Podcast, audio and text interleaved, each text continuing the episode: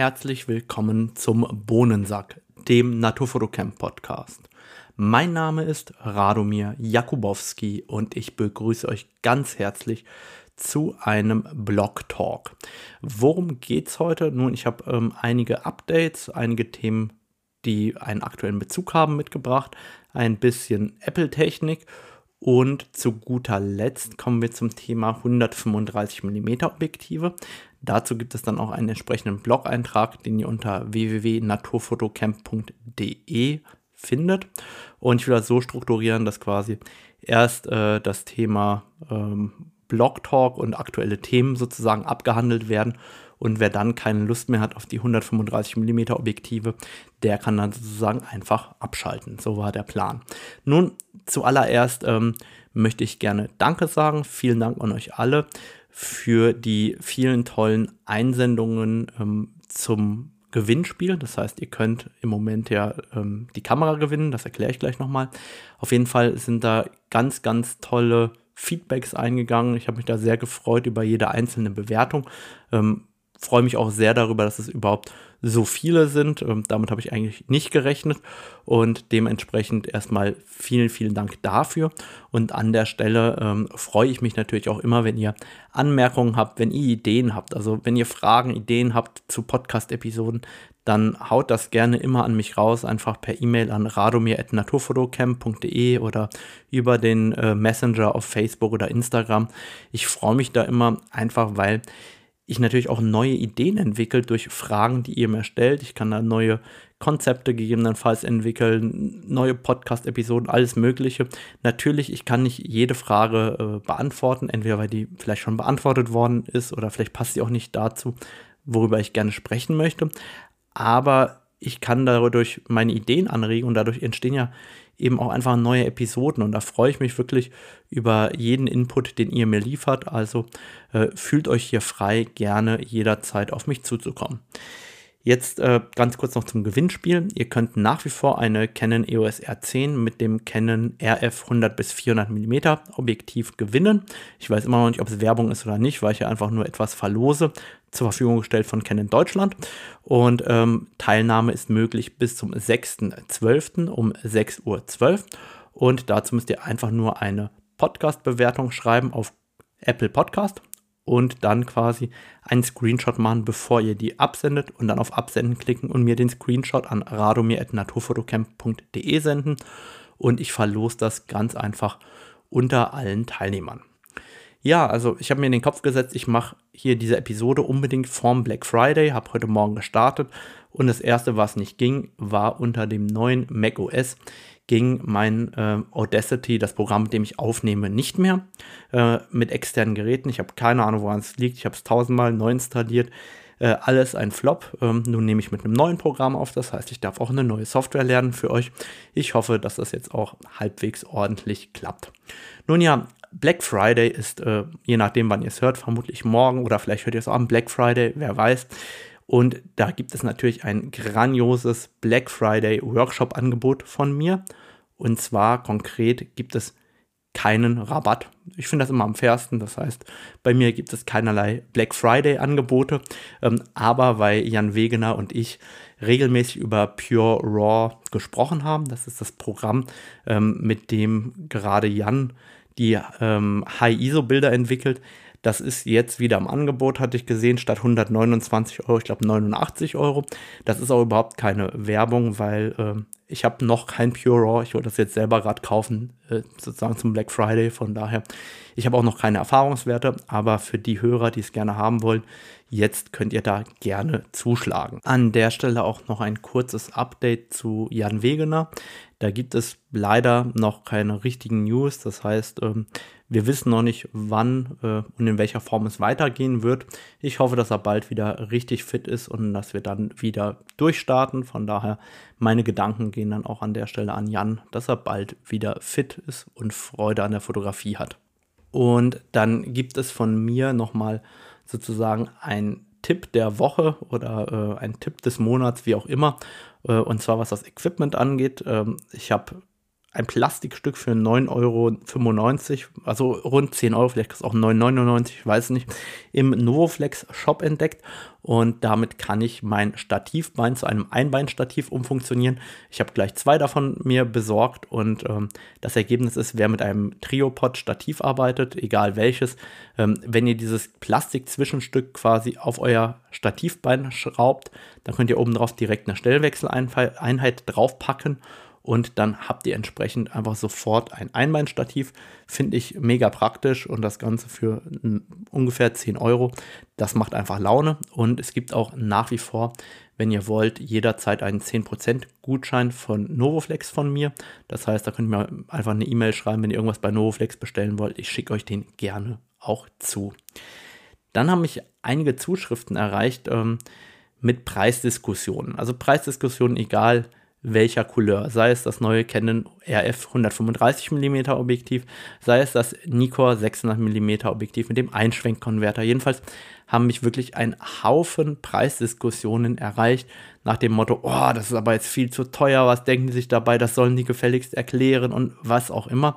Ähm, ich bin so ein bisschen davon genervt, dass nicht nur davon, dass diese Diskussion per E-Mail teilweise geführt wird, sondern auch, dass die in den ganzen Internetforen stattfindet. Ich bin deshalb davon genervt, ganz einfach gesagt, weil der Hersteller hat einen Preis festgelegt für dieses Produkt und wir dürfen als Konsument am Ende entscheiden, ob wir das kaufen wollen zu dem Preis oder nicht. Bei oder nicht ist das ein Votum dafür, dass dieses Teil zu teuer ist. Und dann kann es ja sein, dass es später über Cashback-Aktionen oder über eine verringerte UVP auch irgendwann günstiger angeboten wird. Aber der Hersteller hat sich auch irgendwas dabei gedacht und hat gesagt, okay, mit den Entwicklungskosten und der Technik, die dahinter steckt, muss das Objektiv oder die Kamera so und so viel kosten. Und dann ist das eben der Preis. Und dann habe ich als Konsument eben nur die Möglichkeit zu sagen, ja, das ist mir wert. Oder wenn eben nicht, dann den Prozess, den ich vorher beschrieben habe, Ihr könnt natürlich auch noch wutentbrannte E-Mails an den Hersteller schreiben. Ich glaube, das sind dann ähm, verlorene Liebesmühen. Dann ähm, solltet ihr es lieber für euch behalten und euch dafür einfach mal kurz drüber ärgern und dann vielleicht wieder fotografieren gehen oder was Kreatives oder Schönes machen, anstatt euch darüber aufzuregen. Jedenfalls, ähm, so ist eben meine Ansicht, was dieses Thema angeht. Und ähm, ich war jetzt letzte Woche wieder fotografieren in den Vogesen, war ein richtig cooler Trip in die Vogesen und dann habe ich mir überlegt, ich spreche ein bisschen heute über das Thema Fotografie in der Kälte, Fotografieren im Winter. Das steht ja jetzt für alle bevor. Und bevor ich damit anfange, kann ich noch ein bisschen erzählen. Es war ja sehr, sehr neblig bei uns in den Regionen. Überall hat so der Nebel gehangen und entsprechend war es einfach saukalt in den Niederungen und ähm, eigentlich auch so, dass es sehr unangenehm war, rauszugehen. Und das Schöne war, als ich in die Vogesen gekommen bin, da war ich über dem Nebel und es waren keine Tiere da. Und so habe ich dann angefangen, hey, was kann man denn aus dem Wetter machen? Und man konnte super in die Rheinebene reingucken. Die bestand eigentlich nur aus Nebel.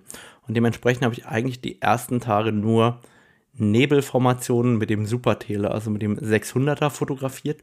Und ich finde auch, dass die Bilder sehr, sehr interessant geworden sind und auch teilweise wirklich schön geworden sind, wie ich diesen Nebel rausselektieren konnte.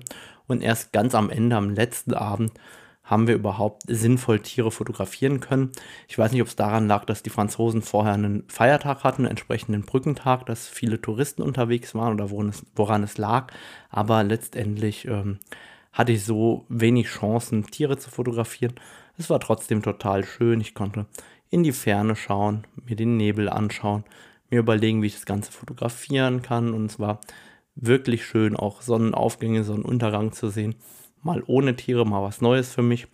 Und da kam auch dann langsam der Wind, die Temperatur ging runter in Richtung der 0 Grad. Und ähm, was braucht man dann?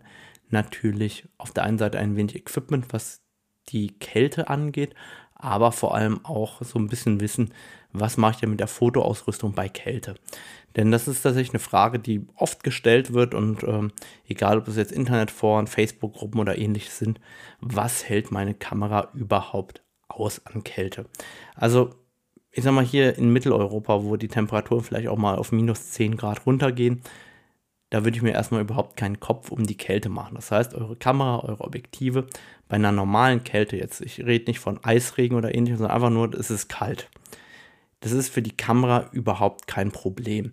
Manchmal ist es so, ähm, dass die Akkus kürzer halten. Ähm, deswegen empfiehlt man generell dann die Akkus am Körper zu tragen oder auch ausreichend Akkus dabei zu haben. Das heißt, die Akkukapazität könnte etwas abnehmen, aber ansonsten werdet ihr eigentlich überhaupt keine Beeinträchtigung von der Kälte auf die Fotografie merken. Was tatsächlich dann das Thema ist, was passiert denn mit der Fotoausrüstung, wenn ihr nach Hause kommt? Denn wenn ihr jetzt die Kamera einfach aus der Kälte mit in die warme Wohnung oder ins warme Haus reinholt, dann werdet ihr eben feststellen, hey, die beschlägt und zwar richtig krass. Das heißt, die Linsen beschlagen innen, außen, die Kamera beschlägt innen, außen, es bildet sich Kondenswasser und das ist tatsächlich das, was gefährlich ist. Und was könnt ihr dagegen tun?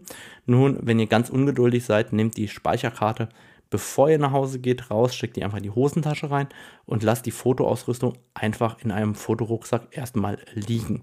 Und wie mache ich das? Ich äh, öffne da so einen ganz kleinen Spalt, so 3, 4, 5 Zentimeter und lasse die Fotoausrüstung einfach daheim in Ruhe akklimatisieren. Einfach 4, 5 Stunden in Ruhe liegen lassen und dann könnt ihr den Fotokram rausholen und äh, in Ruhe in der Wohnung einfach trocknen lassen, liegen lassen, wie auch immer. Aber gibt der Fotoausrüstung einfach Zeit, langsam die Temperatur anzuheben, dann habt ihr das Problem mit Kondenswasser überhaupt nicht.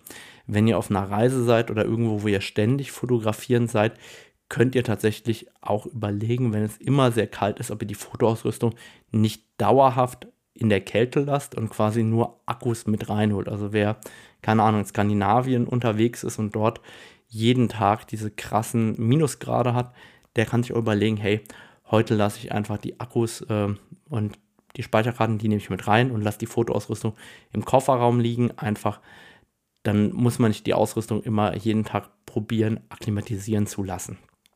Was gibt es sonst bei uns im Winter? Nun ja, es gibt halt oft leider eher diesen Nieselregen, das ganze Zeug wird kalt.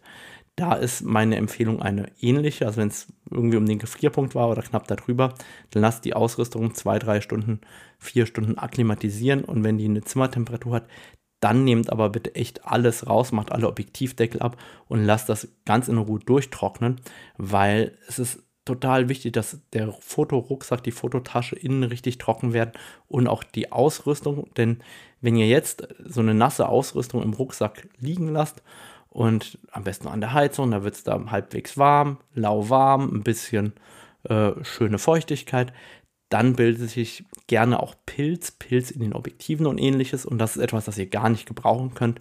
Und deswegen ist so dieses Trocknen sehr wichtig. Und wofür ich einfach sensibilisieren will, ist, macht euch jetzt über diese klassische Kälte, ihr habt einen schönen sonnigen Tag und minus 10 Grad draußen, macht euch da überhaupt gar keinen Kopf drum. Die Kamera wird das überleben, die kann das super wegstecken. Da würde ich mir ähm, überhaupt keine Gedanken drüber machen. Und ähm, als ich dann so in den Vogesen gesessen habe, habe ich irgendwann festgestellt, Mensch, ich kriege ja richtig kalte Hände. Und was man dann braucht, sind Handschuhe. Und da werdet ihr jetzt natürlich auch ganz tolle Black Friday-Angebote bekommen. Und ich kann euch eins sagen, mit meinem Tipp spart ihr richtig an den Fotohandschuhen.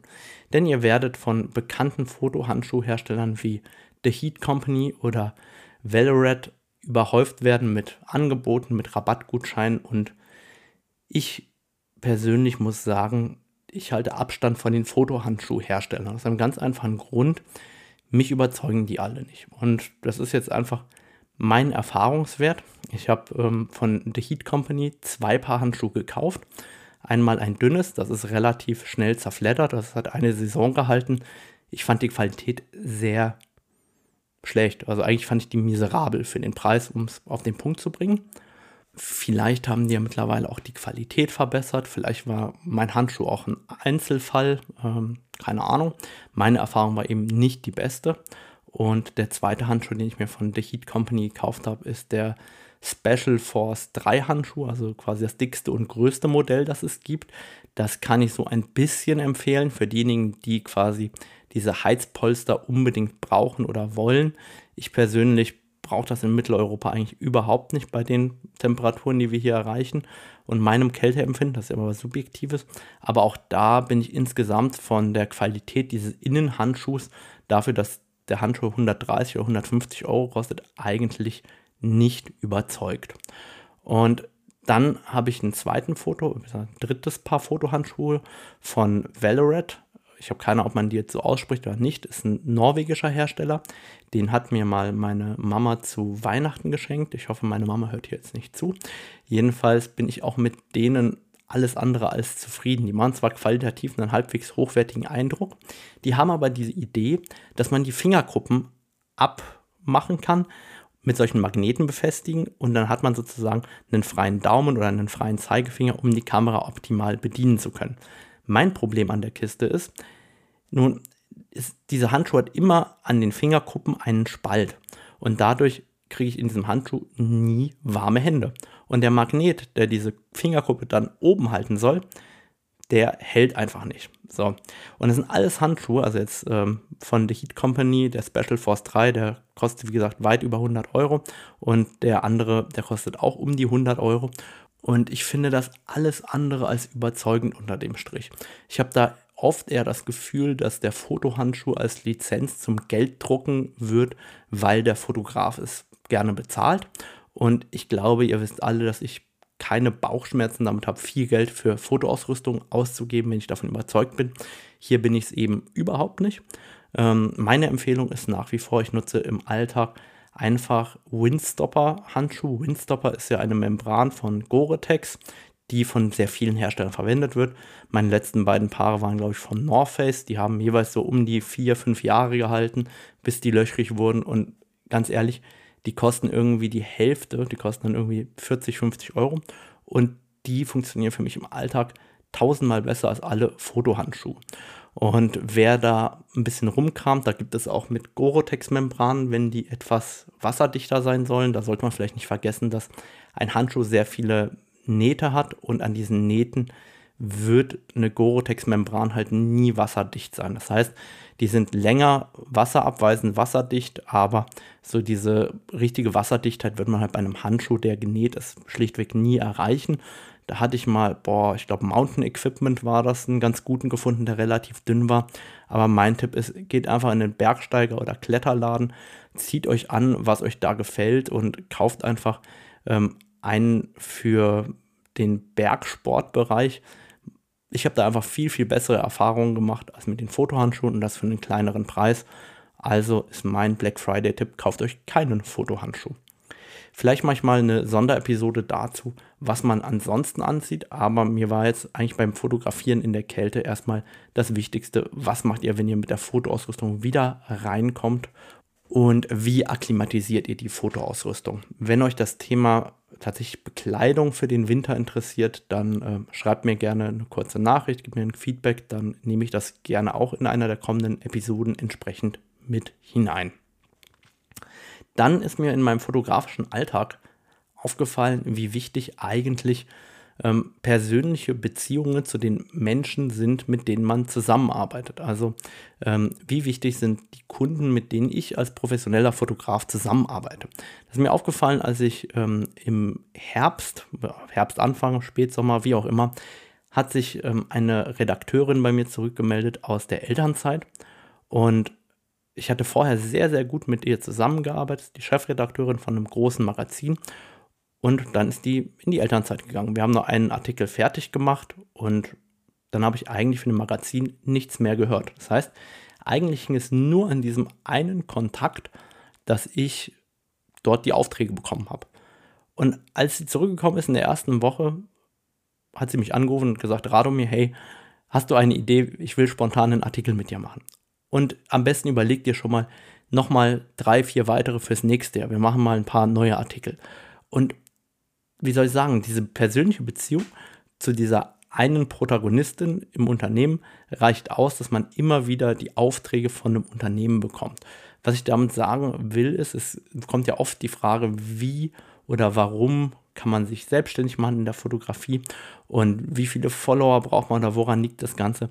Ich bin immer noch der Meinung, dass persönliche Beziehungen zu den Menschen und dass man denen auch mal einen Gefallen tut und mit denen zusammenarbeitet auf einer Vertrauensbasis viel, viel wichtiger ist unterm Strich, als äh, nur gut zu fotografieren, weil nur gut fotografieren verkauft halt leider am Ende oftmals kein Bild und dementsprechend einfach für euch, dass ihr euch mitnehmt, für, sind diese zwischenmenschlichen Beziehungen, die gerade als Selbstständiger, als selbstständiger Fotograf super wichtig sind, aber ich glaube eben auch in allem anderen, dass man einfach zwischenmenschlich fair miteinander umgeht und jeden so behandelt, wie man selber möchte, so einfach wie das klingt, ist aus meiner Sicht und aus meiner Erfahrung eben ganz oft auch der Schlüssel zum Erfolg in allem, was man eben macht.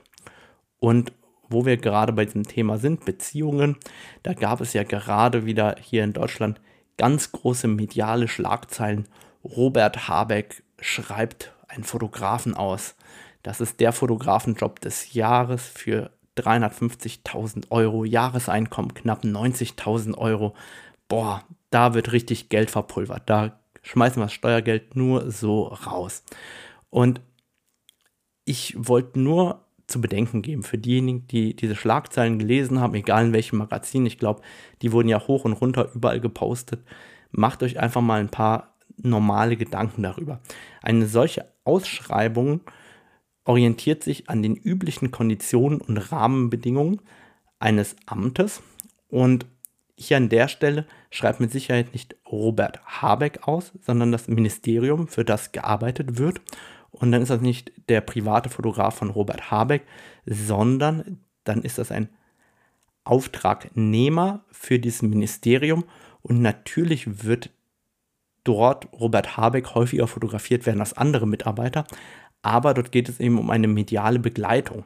Und wenn man sich dann vorstellt, das Budget sind 350.000 Euro, 90.000 Euro im Jahr, dann sollte man auch bedenken, hey, das bedeutet, wenn es nicht zu einer Scheinselbstständigkeit kommen soll, dass dieser Fotograf eben auch so gut im Futter stehen muss, dass diese 90.000 Euro eben nur einen kleinen Anteil am Gesamtumsatz machen. Das heißt, das ist ein Fotograf, der eher 200.000 Euro Umsatz ohnehin macht und das zusätzlich abbilden muss. Und dann sollte man irgendwann klar darüber sein, wenn ich nebenbei so viele Aufträge abwickeln kann, dann werde ich als One-Man-Show, also als ein Fotograf, überhaupt keine Chance dafür bekommen, diesen Rahmenvertrag zu bekommen, exklusiv, dass ich alleine dafür fotografiere. Verabschiedet euch von diesem Gedanken. Das wird entweder eine Agentur sein, die das abbildet oder ein Konglomerat von Fotografen wie auch immer die sich organisieren. Aber das wird, dieses Geld wird überhaupt nicht ein Fotograf bekommen, weil ja garantiert sein muss, dass der auf Knopfdruck abliefern kann. Und jetzt stellen wir uns einfach mal vor, ich bin erfolgreich, ich habe andere Aufträge, jetzt kommt das Ministerium und sagt, keine Ahnung, äh, hey, du musst jetzt kurz nach Amerika für vier Tage rüberfliegen, wir haben da irgendeinen Auftritt und dann muss ich springen. Jetzt habe ich aber einen anderen Auftrag, den ich nicht sausen lassen kann. Das heißt, eigentlich muss entweder ich dorthin fliegen oder jemand, der in meiner Agentur oder wie auch immer ich organisiert bin, arbeitet. Und das bedeutet, dass das überhaupt nicht abzubilden ist für einen einzelnen Fotografen. Also hinterfragt einfach manchmal diese Schlagzeilen und was da steht, weil unterm Strich bin ich nicht der Meinung, dass hier ein einzelner Fotograf diesen Zuschlag überhaupt bekommen kann, sondern dass das eben ähm, eine Agentur oder ähnliches sein wird oder es gesplittet wird unter Fotografen, wo dann einfach fünf oder zehn Fotografen einen stinknormalen Rahmenvertrag haben. Und wenn wir zehn Fotografen haben und jeder zieht dann für 9000 Euro Aufträge im Jahr, dann relativiert sich das alles wieder. Und dann ist es nicht Robert Habeck sucht einen 350.000 Euro Fotografen. Also einfach von mir nochmal, denkt mal drüber nach, was uns die Medien manchmal erzählen und wie die Realität dazu auch sein könnte. Jetzt kommt ein ähm, relativ harter Cut. Ich wollte nämlich nochmal in die Technik einsteigen und ähm, da gibt es zunächst ein kleines Update von mir zum Thema iPhone. Ich bin ja umgestiegen vom iPhone 13 Pro auf das iPhone 14 Pro und ähm, wurde auch oft gefragt, hey, lohnt sich das wegen der Kamera? Und da muss ich ganz ehrlich sagen, für jemanden, der mit dem Handy knipst, ich sage bewusst knipsen, für den macht es eigentlich überhaupt keinen oder nur wenig Unterschied. Wo ich sage, das macht wirklich einen Unterschied, ist die Brennweite. Das ist mir persönlich wichtig. Es sind keine 28 mm mehr, sondern 24 mm. Und wie ich oft erwähnt habe, 24 mm als Standardbrennweite am iPhone gefällt mir sehr, sehr gut, einfach weil ich 24 mm lieber habe als 28 mm. Und dementsprechend kommt mir die Brennweite sehr zu Pass. Und dann haben wir beim neuen iPhone neben dem RAW-Format auch die Möglichkeit, einfach ein Crop zu nehmen und quasi digital 48 mm zu emulieren. Das heißt, ich habe zwar nur drei Kameramodule, aber vier Brennweiten, die suggeriert werden. Und auch das gefällt mir gut im Alltag. Mir, mir macht das Spaß, dann auch mal auf 48 mm zu klicken und dann einfach sozusagen eine 50 mm Festbrennweite zu imitieren. Funktioniert für mich im Alltag sehr, sehr gut. Ich muss zugeben, dass ich im iPhone nie RAW fotografiere und nie dieses hochauflösende RAW fotografiere, sondern im iPhone ja eigentlich nur äh, vor allem Bebilderungen mache, Instagram Stories, äh, Behind the Scenes, Familienbilder und so weiter. Und dementsprechend ist diese Usability, dass ich sage, ich habe einfach ähm, 13 mm, 24 mm, 48 mm, 77 mm, also diese vier Festbrennweiten in einem Handy. Ja. Das macht Sinn, das macht Spaß, das gefällt mir gut. Und ähm, da macht mir das Fotograf einfach mehr Spaß als das iPhone 13 Pro. Ich finde auch, dass die Usability besser geworden ist durch die Connect, also durch dieses Einbinden dieses Lautsprechers im vorderen Bereich. Also Kamera und Lautsprecher ist ja vorne drauf ähm, im Display und es wird ja eingebunden im Endeffekt in das Nutzerinterface. Und ja, die Usability mit dem neuen iOS und dem iPhone 14 Pro ist einfach besser geworden als beim iPhone 13 Pro. Ist das ein Aufpreis wert oder diesen Aufpreis wert? Meiner Meinung nach nein. Das heißt, warum habe ich es gemacht? Hey, ich habe äh, oder meine Familie nimmt meine ganzen iPhones oder benutzt meine alten iPhones gerne und ähm, dementsprechend ähm, bin ich umgestiegen. Aber eigentlich das iPhone 14 Pro, wenn man das 13 Pro hat, gar nicht so viel besser. Was jetzt noch neu dazugekommen ist, die Webcam-Konnektivität, die ich persönlich sehr feiere. Also mit dem neuesten äh, Mac OS-Betriebssystem könnt ihr einfach kabellos euer iPhone als Webcam benutzen. Finde ich richtig gut, weil einfach die iPhone-Qualität viel besser ist als die einer jeden Webcam. Finde ich richtig cool, vor allem wenn man dann einfach ein kleines Stativ nimmt ähm, und das iPhone aufstellt. Das geht gerade auch, wenn man unterwegs ist, super flott, super gut. Also aus meiner Sicht tatsächlich auch etwas, was mir gut gefällt im Apple-Universum. Und das war es eigentlich auch schon zum neuen iPhone. Ich wollte aber tatsächlich auch noch ein wenig zum Thema Audio, zum Thema AirPods, AirPods Pro verraten, weil ich auch hier die neuen ähm, AirPods Pro 2 habe. Und ich hatte vorher die Sony WF-1000XM4. Für alle, die gerade Kopfhörer suchen, das sind super gute Noise Cancelling Kopfhörer. Die gibt es im Moment äh, bei Amazon im Black Friday für 165 Euro, habe ich gesehen. Kosten also knapp die Hälfte von den 300 Euro, die die AirPods Pro 2 kosten. Und ich muss ehrlich sagen, ich bin von den Apple AirPods Pro 2 enttäuscht. Also ich glaube, das trifft es am besten.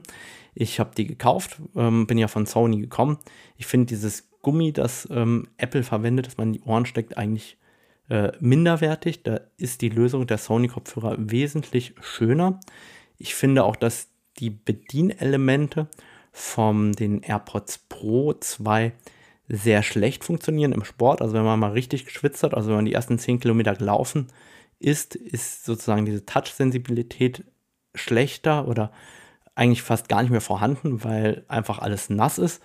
Ich finde, dass die Bässe nicht wirklich gut sind im Vergleich zu den Sony-Kopfhörern. Also, wie soll ich sagen, das Einzige, was die AirPods Pro 2 wirklich gut können, ist Konnektivität zu euren Apple-Produkten. Die Qualität ist meiner Meinung nach sehr gut, aber ich würde sagen, dass die Klangqualität der Sony WF-1000XM4 immer noch mindestens gleichwertig, eher besser ist, gerade wenn da Bässe mit im Spiel sind. Und die kosten unterm Strich die Hälfte. Also ich würde mir da schon sehr genau Gedanken machen, ob ich mir die AirPods Pro 2 heute nochmal kaufen würde. Ähm, ja, ich probiere es halt aus. Ich bin kein Freund von Zurücksenden, wenn es einem nicht gefällt. Das mache ich eigentlich fast nie, sondern ich behalte die Sachen, weil ich habe sie ja dann auch benutzt. Und dann äh, finde ich, ist es unfair dem Händler nach zwei Wochen äh, komplett durchgeschwitzte Kopfhörer zurückzuschicken. Das äh, würde ich persönlich einfach nicht machen. Deswegen äh, bleibe ich jetzt auch bei den AirPods und werde die auch weiter benutzen. Und damit kommen wir zum anfangs angekündigten Thema 135 mm Festbrennweiten. Und ähm, warum benutze ich den Plural bei 135 mm Festbrennweiten? Ganz einfach, ich habe ja zwei 135er im Einsatz, was die meisten gar nicht wissen. Ich habe nämlich vor einiger Zeit das Tilt und Shift 135 mm für Canon gekauft. Das ist ein Canon EF Tilt Shift 135 mm Offenblende 4 mit Makrofunktion. Makrofunktion bis 2, äh, 1 zu 2. Das heißt, ähm, kein so richtiges Makro, aber man kommt schon nah ran. Und es ist eins der letzten EF-Objektive, die klammheimlich angekündigt worden sind. Klammheimlich, nun ja, die wurden angekündigt auf der Fotokina mit der Canon EOS R damals. Also damals heißt ähm, 2018. Also ähm, ist dieses Objektiv erst seit vier Jahren auf dem Markt, wird jetzt auch nicht mehr gebaut, also eigentlich eine Rarität. Und ich habe mir das TSE 135 mm gebraucht bei eBay Kleinanzeigen besorgt, um mal auszuprobieren, was kann ich denn damit äh, im Nahbereich und in der Tierfotografie machen. Und ähm, long story short, nichts kann ich damit machen. Ähm, na gut, ich habe ein, zwei, drei Bilder, die wirklich ganz charmant damit sind in der Tierfotografie gemacht, aber ich will das ein bisschen ausführen, damit ihr versteht, was ich damit meine. Nun, ich habe mir vorgestellt, mit dem Tilt Shift 135 mm Objektiv so eine Art Miniatureffekte machen zu können, gerade im Nahbereich. Aber mir war gar nicht bewusst, wie weit ich tilten können müsste, damit ich im Nahbereich wirklich diesen Miniatureffekt erzielen kann. Also keine Ahnung, dass ich ein Krokus im Vordergrund scharf habe und dann nochmal die Baumkronen oben scharf habe. Da hätte ich bei 135 mm eher 30 Grad oder mehr benötigt. Das heißt, das funktioniert schlichtweg nicht dafür, wofür ich es vorgesehen habe. Dementsprechend war der Nahbereich in Anführungszeichen relativ schnell tot für mich gewesen und ich habe das nur noch im Bereich der Tierfotografie eingesetzt. Und da kommt mir zugute, dass ich eigentlich jahrelang mit den Tilt-Shift-Objektiven gearbeitet habe, also äh, sowohl mit dem 24er als auch dem 90er und so weiter. Und dementsprechend wusste ich, wie ich tilten und shiften muss, je nachdem, welchen Effekt ich haben wollte. Aber in der Tierfotografie ist es ja dann so, dass ich manuell scharf stellen muss. Und wenn ich die Sucherlupe verwende, das ging überhaupt nicht. Das heißt, ich musste mehr oder weniger scharf stellen, indem ich einfach ähm, mir vertraut habe zu sehen, an welcher Stelle das Ganze scharf werden wird. Und zur Hilfe habe ich mir natürlich das Focus Peaking eingestellt. Und jetzt kam die Challenge, wenn ihr euch diesen Miniatureffekt vorstellt, dann muss die Schärfeebene noch krasser als bei einem Super-Teleobjektiv wirklich genau auf dem Kopf oder auf dem Auge des Tieres sitzen, weil dahinter ja dann ein direkt einsetzende oder davor auch eine direkt einsetzende Unschärfe einsetzt, die sehr unnatürlich ist. Und ja, das geht, das habe ich hinbekommen mit viel Erfahrung, irgendwie das Ganze auch halbwegs scharf abzubilden. Aber irgendwie in der Regel hat mich das nicht gecatcht. Das waren nicht die Bilder, die ich mir da vorgestellt habe. Vielleicht war mir das auch zu viel Effektheischerei. Naja, long story short, das äh, Canon EF 135 mm Tilt-Shift-Objektiv hat mich nicht überzeugt. Und ganz wichtig, das ist optisch gigantisch für diejenigen, die das brauchen, für Architektur oder was auch immer ihr damit vorhabt. Alles super, alles fein, auch fürs Studio.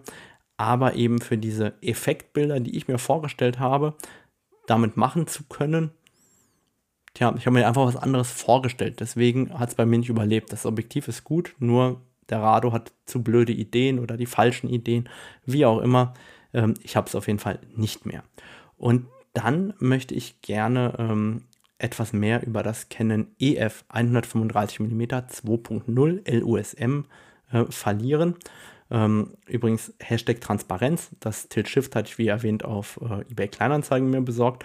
Das äh, 135 mm 2.0 hatte ich damals ertauscht von einem Freund, von einem befreundeten Fotografen hier aus der Region und äh, wollte das einfach wieder zurückhaben oder mal aktiv auch nochmal am Vollformat einsetzen. Für mich das Canon EF 135 mm 2.0 einfach eine Erinnerung an meine Jugend, wo wir mit der Canon EOS D60 und der Canon EOS 10D damals probiert haben, irgendwie bezahlbar an Brennweite zu kommen mit ein bisschen Lichtstärke. Und das wollte ich einfach wieder zurückhaben.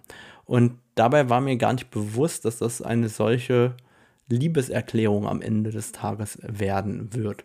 Ähm, und das Canon EF 135 mm ist ja ein sehr altes Objektiv im EF-Line-Up, wird auch nicht mehr gebaut.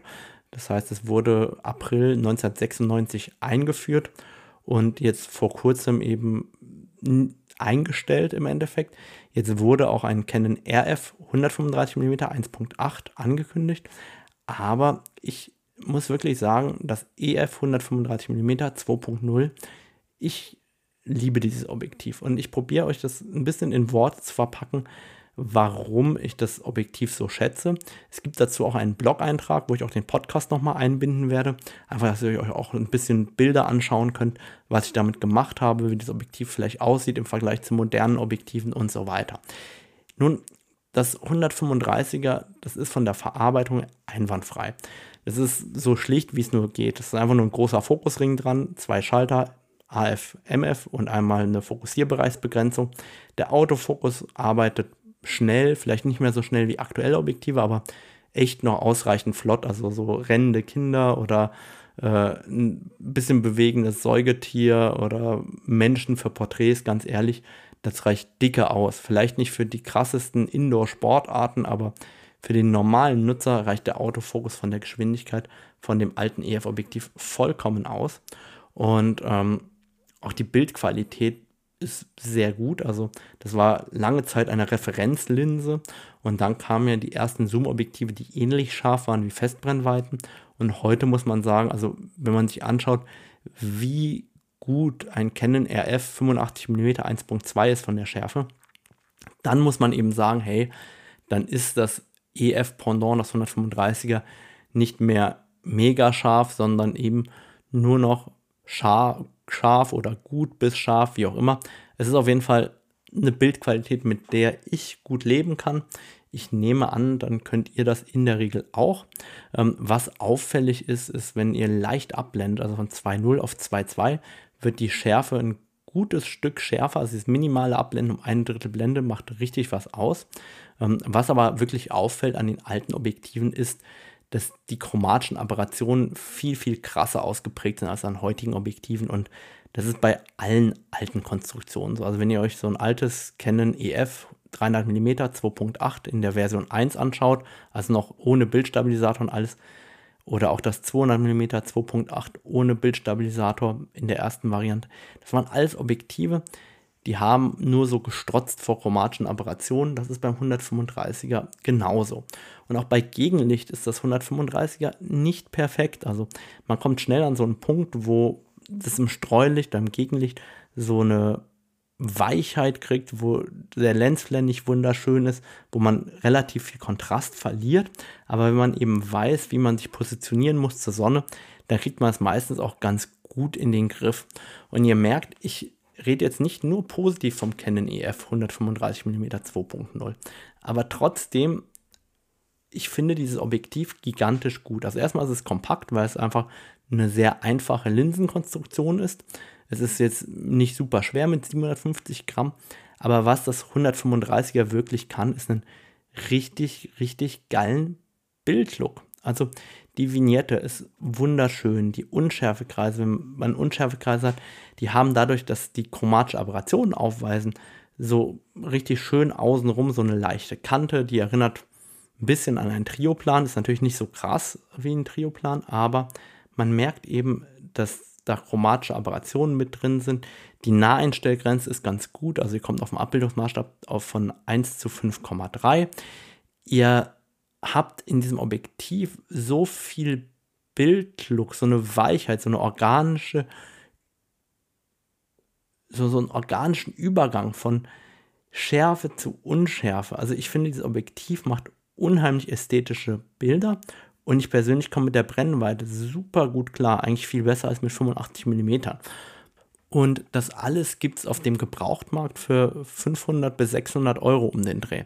Und das finde ich ein sehr, sehr faires Paket. Also ich finde, das ist ein Objektiv, gerade wenn ihr gerne mal ein Porträt macht, aber auch gerne mal ein bisschen Landschaft mit 135 machen wollt, aber eben auch Pflanzenbilder machen wollt.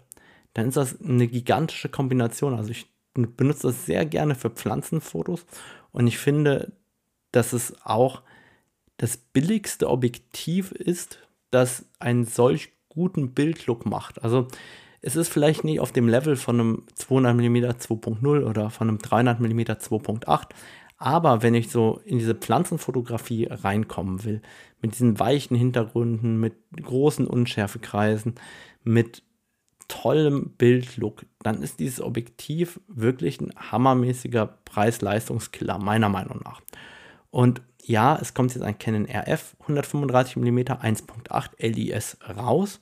Das wird aber 2699 Euro kosten, also 2000 Euro mehr als ein gebrauchtes 135 2.0. Und dann muss jeder selber entscheiden, ob er genug Bilder damit macht, dass sich das berechnet oder nicht. Ich persönlich habe für mich auch das Fragezeichen, kann das Canon RF diesen organischen Look vom EF überhaupt nahe kommen, weil das RF wird technisch perfekt sein, das wird viel schärfer sein, das wird viel besser zu den Rändern sein von der Schärfe, das wird viel schneller sein vom Autofokus, das wird einen viel besseren Bildstabilisator haben, weil das Canon EF hat eben keinen Bildstabilisator, das heißt, das RF wird alles besser machen. Ich frage mich aber, ob dieser wunderschöne organische Bildlook, den das EF hat, überhaupt äh, getoppt werden kann. Im Gegenteil, ich bezweifle, dass eben eine RF-Optik, die so sauber sein wird, da dann diesen Bildlook bringt. Und das lasse ich auf mich zukommen, da bin ich persönlich sehr gespannt. Aber ich wollte einfach auch mal nochmal eine Lanze brechen für dieses alte 135er, das ich jetzt sozusagen erst seit zwei Jahren wieder benutze und euch einfach meine Freude darüber auch mitteilen, wie schön dieses Objektiv ist. Also ihr, ihr merkt einfach, da ist der Technikfreak, der gerne fotografieren will, der Radomir hinter Mikrofon verzückt und dem macht das richtig, richtig Freude. Und damit äh, bedanke ich mich natürlich dafür, dass ihr zugehört habt. Denkt dran, dass ihr an dem Gewinnspiel teilnehmen könnt. Und dann wünsche ich euch einen wunderschönen Tag. Bis dahin. Tschüss.